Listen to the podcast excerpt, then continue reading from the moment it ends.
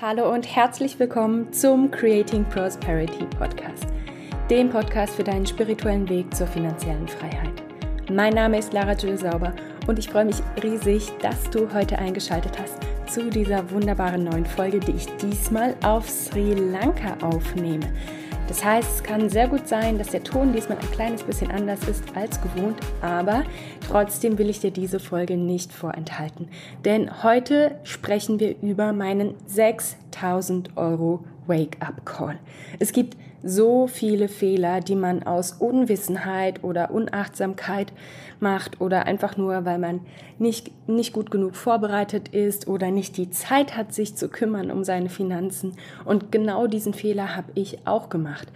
Mein Ziel ist es, dich aufzuklären, dich mitzunehmen auf meine finanzielle Reise, dir zu zeigen, was ich erlebt habe, wie ich gewisse Situationen bewältigt habe und wie du daraus lernen kannst. In dieser Podcast-Folge erfährst du, welchen Fehler du beim Vermögensaufbau unbedingt vermeiden musst wo die versteckten Fallen sind, in die wir immer wieder so gerne reintappen und was du aus meiner Erfahrung lernen kannst, um es gleich richtig zu machen und nicht auch diesen folgeschweren Fehler zu machen. Ich freue mich riesig, dass du wieder mit dabei bist. Und dann würde ich sagen, wir starten gleich los. Nur noch ein kleiner Hinweis am Anfang. Wenn du noch nicht in meiner Facebook-Gruppe bist, komm gerne rein, folge dem Link unten in den Show Notes. In meiner Facebook-Gruppe dreht sich alles um das Thema Spiritualität, Mindset, Money Mindset, finanzielle Freiheit, finanzielle Bildung und wie du zur besten Version deiner selbst wirst. Jede Woche bieten wir dir neue Inputs, neue Sessions, neue Themen, die dich darauf vorbereiten, deine Ziele wirklich zu erreichen, deine größten Erfolge im Leben zu feiern und das auch noch viel, viel schneller, als du es dir überhaupt träumen kannst. Jetzt aber genug vom Intro. Let's get started. Also, das Thema, das ich heute mit dir besprechen möchte, dreht sich um das Thema Vermögensaufbau. Denn oft ist es ja so, wenn wir mit dem Vermögensaufbau anfangen wollen, dass wir nicht genau wissen, wie das geht. Damals war es so, ich habe im Krankenhaus gearbeitet, ich hatte immer lange Schichten, ich hatte nie Zeit, mich darum zu kümmern. Das Thema Finanzen war für mich der reinste Horror, weil ich ganz genau wusste, ich habe keine Ahnung davon und es schien mir, als wäre das ein riesengroßer Berg und ich weiß einfach nicht, wie ich den bewältigen soll. Also was macht man? Man geht zu einer Person hin, von der man glaubt, die macht das hauptberuflich. Der ist ja Profi, der muss ja wissen, wie das geht. Also gehe ich einfach zu dem hin und der sagt mir, was zu tun ist und da muss ich das nämlich nicht lernen. Diese Person ist in der Regel ein Bankberater, ein Versicherungsberater oder irgendeine andere Form von, in Anführungszeichen, Berater, der aber tatsächlich ein Verkäufer ist. Alles, was heutzutage im deutschsprachigen Raum als Berater gilt, ist in der Tat in der Regel ein Verkäufer. Denn diese sogenannten Berater leben von Provisionszahlungen.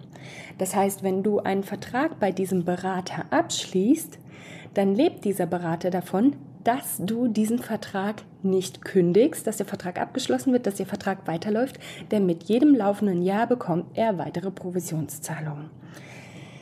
Das heißt, wenn du zu einem sogenannten Berater gehst, solltest du dir darüber im Klaren sein, wer den Berater zahlt. Meistens ist es ja ein total charismatischer, junger, dynamischer, sportlicher Mann, der dich äh, im Empfang nimmt, der bietet dir gleich ein Glas Wasser an und den Cappuccino aufs Haus gibt's auch noch mit dazu und du fühlst dich total umduttelt und umsorgt und er ist ja total charismatisch und macht sich natürlich auch noch viele Notizen bei dem Gespräch. Der weiß beim nächsten Gespräch genau, worüber ihr das letzte Mal gesprochen habt und der ganze Smalltalk drumherum, oh mein Gott, ist der ja so toll. Im Endeffekt ist es, ähm, das Problem an der Sache ist, dass diese Produkte, die dir von sogenannten Beratern verkauft werden, das sind Produkte, die nicht unbedingt die beste Entscheidung für dich sind, sondern die in dem Moment eine wirtschaftlich gute Entscheidung für den Berater sind. Denn oft ist es so, dass diese Berater unter gewissen finanziellen Druck stehen. Die haben Planzahlen, die sie einhalten müssen. Und ähm, diese Planzahlen werden natürlich vorgegeben. Die suchen die sich nicht aus. Die müssen natürlich ihre Zahlen erfüllen und es gibt gewisse Produkte, die machen viel Provisionszahlungen und andere Produkte, die geben wenig Provisionszahlungen. Und all die Produkte, die für den Verbraucher unterm Strich teuer sind, also einen hohen Kostenaufwand bedeuten, das sind meistens auch die Produkte, die für den Berater sehr viel Provisionszahlung geben. Mit diesem Wissen kannst du dich jetzt natürlich fragen, welche Produkte möchte der Berater gerne verkaufen? Natürlich die Produkte, die für dich einen hohen Kostenaufwand bedeuten. Und jetzt fragst du dich, und wie schafft der Berater mir diese Produkte zu verkaufen, so dass ich das Gefühl habe, es ist für mich die richtige Wahl? Er schafft es, indem er dir klar macht, inwiefern du von diesen Produkten profitieren wirst. Tatsächlich ist es leider so, dass in den allermeisten Fällen diese Produkte nicht die beste Wahl sind, wirtschaftlich nicht die beste Wahl sind und vielleicht sogar für deine Lebenssituation auch überhaupt nicht angemessen sind. Nur das wird in den Beratungen oft nicht erwähnt oder wird anders dargestellt oder wird heruntergespielt. Und da möchte ich dich einfach sensibilisieren, wenn du dich beraten lässt, dass du vorher weißt, wovon bekommt der Berater das Geld.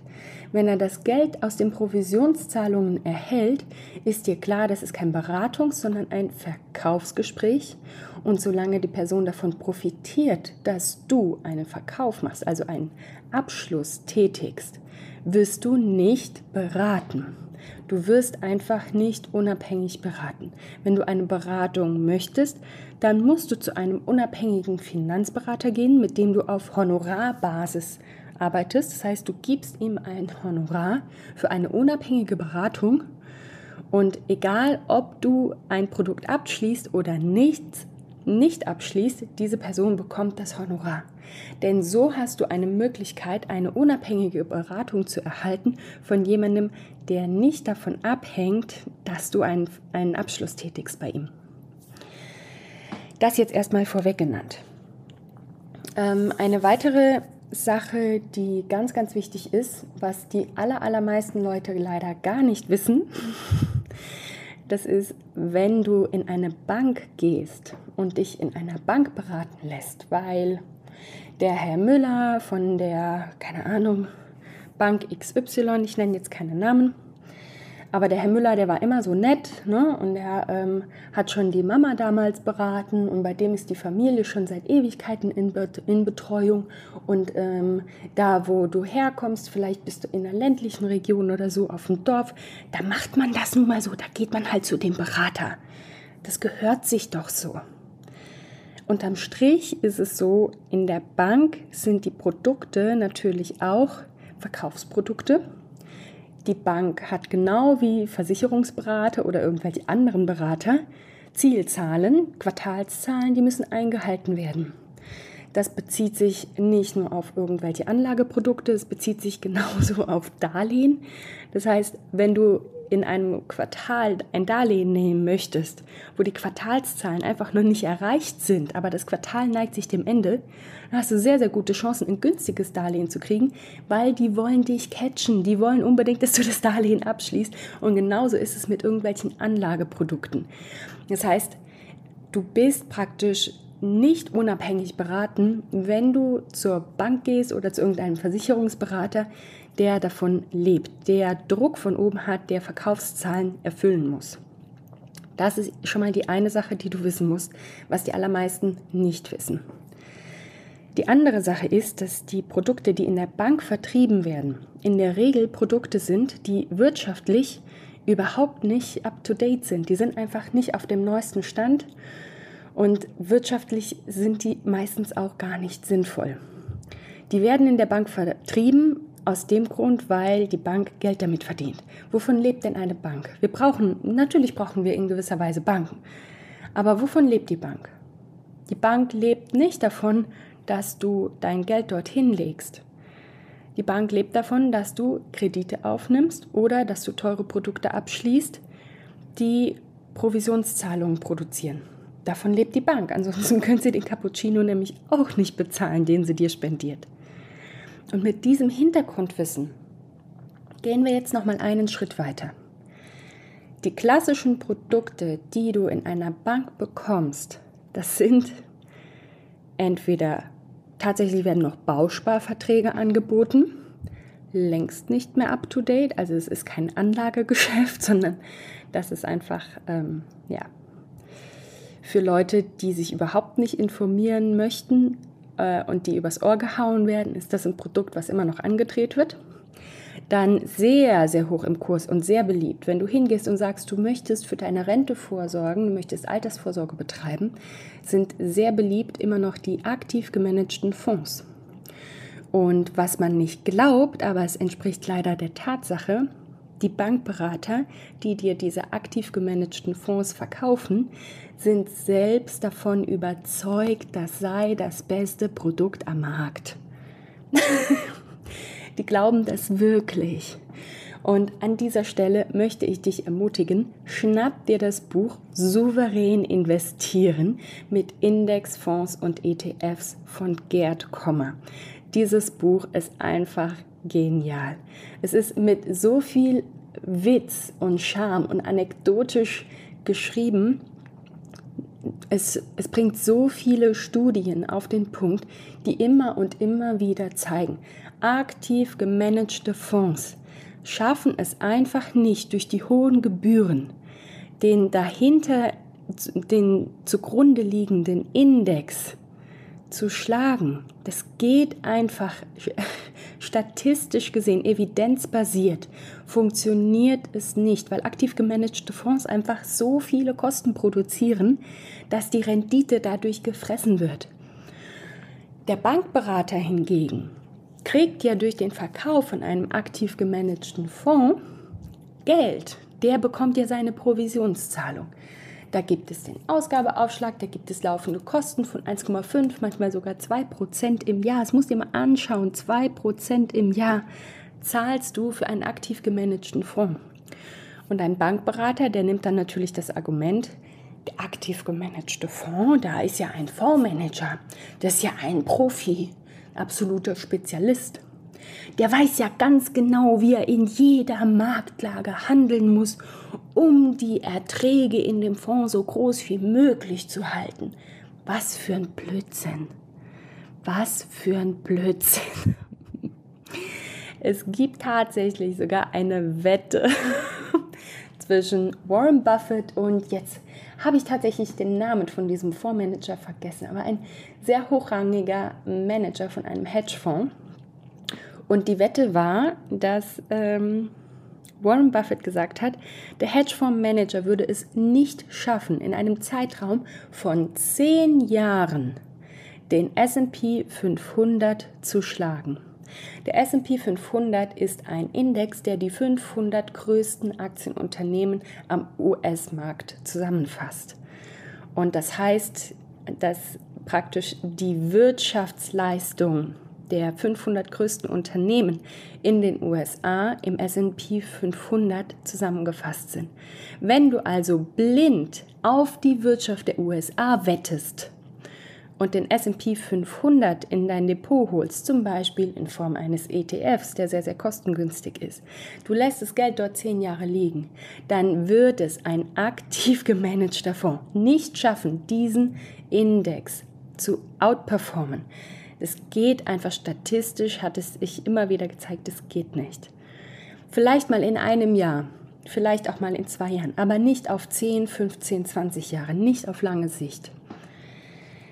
Und ganz wichtig ist, dass du verstehst, diese Produkte, die dir in, zum Beispiel von einer Bank verkauft werden oder die dir von einer Versicherung verkauft werden, das sind immer Produkte, die hohe Kosten produzieren. Ansonsten könnte die Bank ja nicht davon leben. Die Bank hat ja nichts davon, dir einen ETF zu verkaufen. Da kommt ja nichts bei rum. Das ist wie wenn du zum Bäcker gehst und du sagst, du möchtest gerne ein Glas Leitungswasser kostenlos haben. Davon lebt er ja nicht. Der, der lebt ja davon, dass er dir Brötchen verkauft. Deswegen macht es ja auch keinen Sinn für den Bäcker, dir jeden Tag einfach nur kostenloses Leitungswasser rauszugeben. Und genauso ist es eben in der Bank. Und der Witz an der Sache ist, wenn du dir klar machst, dass tatsächlich die Bankberater der Überzeugung sind, aktiv gemanagte Fonds seien das beste Produkt, dann sind sie natürlich auch davon überzeugt, dass das für dich das beste Produkt ist und verkaufen dir das auch. Ob das Sinn macht oder nicht. Und jetzt kommen wir zu der kleinen Anekdote, die ich mit dir teilen möchte. Es ist mal wieder Zeit für einen kleinen Einblick in meine Vergangenheit.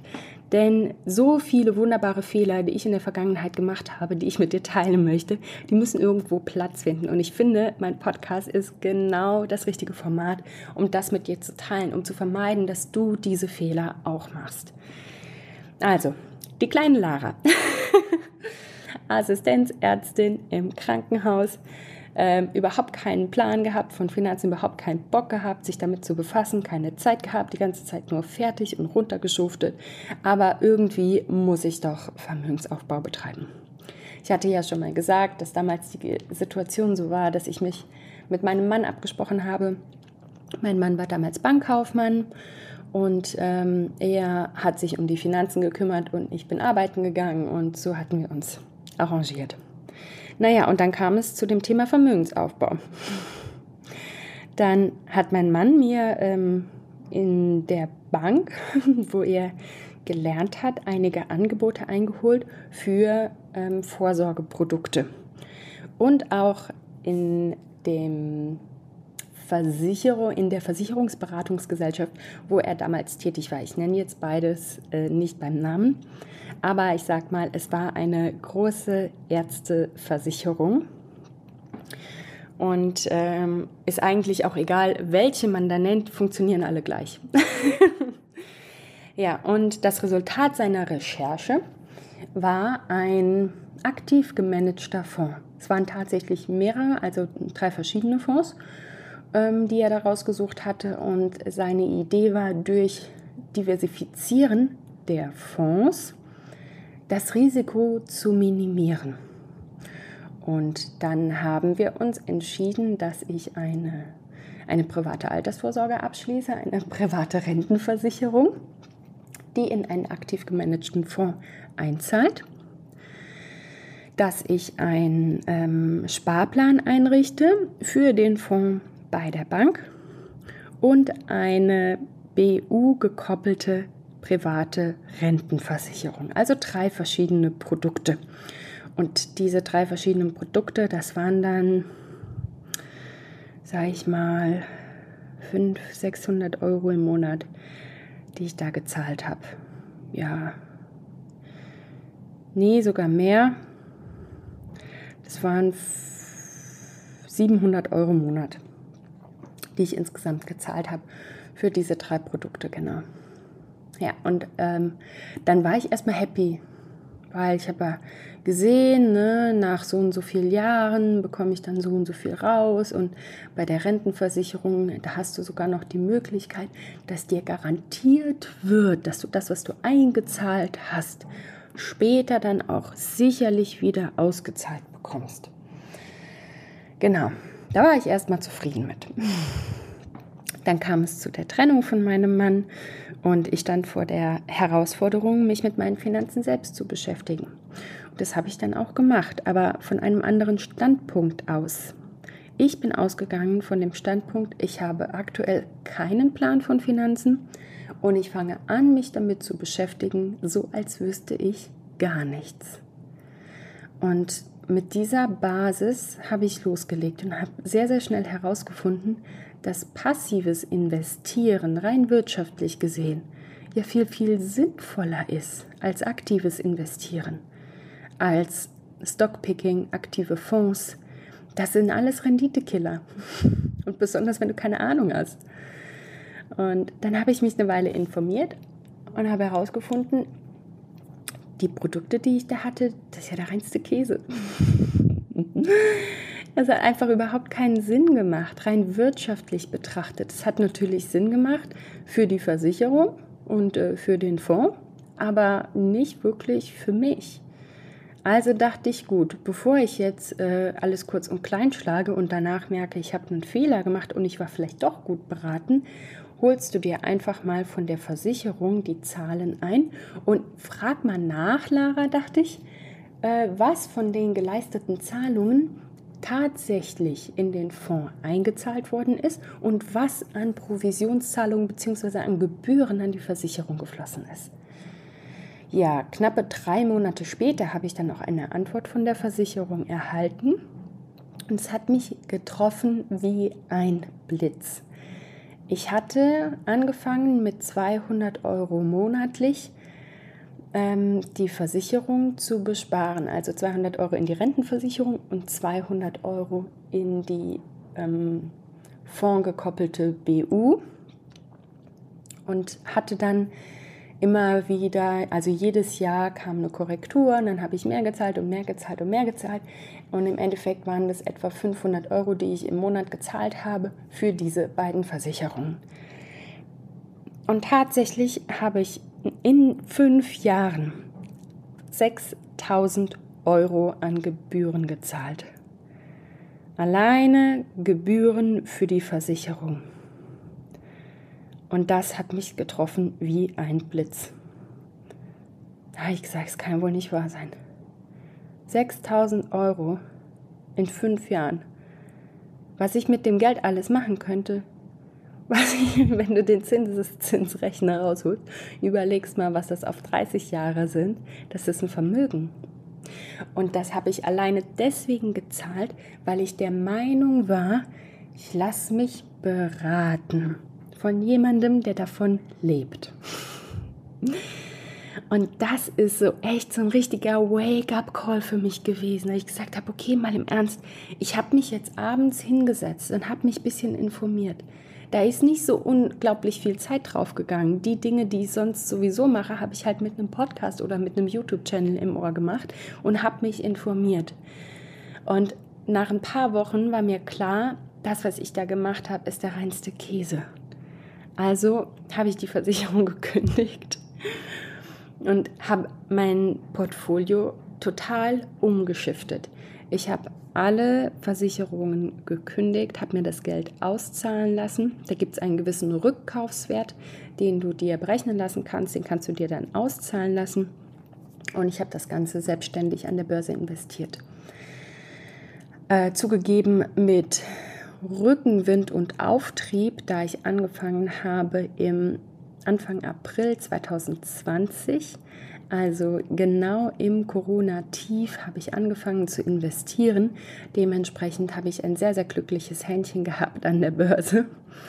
Ähm, und muss sagen, dass die Wahl an ETFs und Aktien, die ich getroffen habe, so dermaßen überzeugend war, dass ich gesagt habe, es macht für mich niemals wieder Sinn, mich von irgendjemandem beraten zu lassen, der davon lebt, dass er einen Abschluss macht. Und das ist ein Learning, das ich unbedingt mit dir teilen möchte. Es macht für dich einfach keinen Sinn, eine Beratung zu machen bei jemandem, der davon lebt, dass du einen Abschluss machst. Das ist auch etwas, was ich sehr kostspielig lernen durfte, aber ich habe es gelernt. Und ich möchte dich ermutigen, wenn du solche Produkte laufen hast, frag mal bei der Versicherung nach, wie viel Geld du an Gebühren schon gezahlt hast und wie viel Geld eingeflossen ist in, die tatsächliche, in den tatsächlichen Fonds. Und dann hol dir aber auch die Informationen über den Fonds ein. Wie hoch ist der Ausgabeaufschlag? Wie hoch sind die laufenden Gebühren? Wenn du einen Fonds hast von 1,5 oder 2 Prozent Gebühren und du vergleichst das mit dem ETF, von 0,18% 0,15% Total Expense Ratio, also laufenden Kosten pro Jahr. Da musst du dich mal fragen, wo der Sinn dahinter liegt. Und das Argument, was dann immer wieder gebracht wird, nämlich historische Zahlen anzubringen aus der Vergangenheit, das ist einfach so fadenscheinig, denn man kann nicht von historischen Zahlen auf zukünftige Gewinne rückschließen. Das geht einfach nicht. Du kannst, du kannst es einfach nicht vorhersagen, wie ein Fonds performen wird, indem du zurückblickst, wie er in der Vergangenheit performt hat. Aber das ist das, was immer wieder passiert. Und deswegen möchte ich dich sensibilisieren. Lass dich bitte nicht um den Finger wickeln, weil der Cappuccino in der Bank so gut schmeckt oder weil dein Versicherungsberater so charmant ist und genau weiß, was du ihm das letzte Mal alles über dich erzählt hast. Bitte, bitte, bitte nicht. Sondern frag dich, was ist nötig, um so kostengünstig wie möglich zu investieren. Informier dich, denn was du jetzt schon tust, du hörst diese Podcast-Folge an. Das heißt, du bist offen, das heißt, du bist klug, das heißt, du bist open-minded und du willst mehr im Leben. Du willst es wissen. Das heißt, du bist auch bereit, dich selbst zu informieren, du bist bereit, dich um deine finanzielle Bildung zu kümmern und genau das ist es, was es braucht. Du hast alles, was es braucht, um sehr erfolgreich zu investieren und zwar ohne dir von irgendjemandem was anschwätzen zu lassen, ohne irgendjemandem ähm, seine teuren Provisionen zu zahlen. Jetzt habe ich natürlich wieder eine ganze Menge mir von der Seele geredet, aber es lag mir unglaublich am Herzen, dieses Ereignis mit dir zu teilen, denn ich wünsche mir so sehr, dass mehr Leute in die Eigenverantwortung kommen, dass mehr Leute unabhängig werden, dass mehr Leute sich trauen, mit dem Investieren anzufangen, und zwar weil sie wissen, was zu tun ist, weil sie sich informiert haben. Und, und das eigenmächtig dass sie eigenmächtig entscheiden können, welche finanziellen Entscheidungen sie treffen möchten, welche Finanzprodukte sie kaufen möchten und warum. Und da möchte ich dich wirklich sensibilisieren. Es gibt so wunderbare Finanzrechner, die du nutzen kannst, um das einfach mal zu vergleichen. Ähm, da kannst du zum Beispiel bei Finanzfluss, das ist ein ganz, ganz wunderbarer Kanal, kannst du bei Finanzfluss auf der Seite mal schauen, und dort vergleichen, wie zum Beispiel ein aktiv gemanagter Fonds im Vergleich zu einem hundsgewöhnlichen ETF abschneidet. Du kannst ähm, weiterhin mit YouTube-Channels arbeiten, du kannst mit Podcasts arbeiten, du kannst Bücher dir anschauen. Wie gesagt, schnapp dir das Buch von Gerd Kommer, Souverän investieren in Indexfonds und ETFs. Es ist vielleicht ein bisschen, ein bisschen studienlastig, aber genau das ist ja auch seine Expertise, dass er dir evidenzbasiert zeigt, warum es Sinn macht, passiv zu investieren. Dann vielen, vielen Dank, dass du bis zum Ende mit dabei geblieben bist. Du findest natürlich auf meinem Instagram-Account wieder einen Post zu dieser Podcast-Folge und ich freue mich riesig, wenn du mir deine Erfahrungen in diesem Post in den Kommentaren teilst. Ich möchte gerne wissen, welche Erfahrungen hast du gemacht? Hast du vielleicht schon aktiv gemanagte Fonds? Hast du vielleicht schon mit dem Investieren in ETFs oder in Aktien angefangen?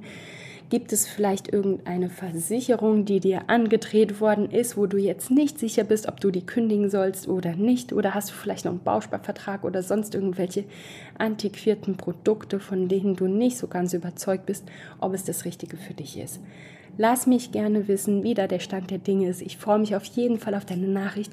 Folge mir gerne bei Instagram. Du findest mich unter creating.prosperity.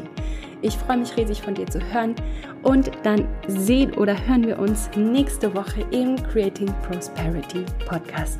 Ich freue mich auf dich. Ciao, ciao.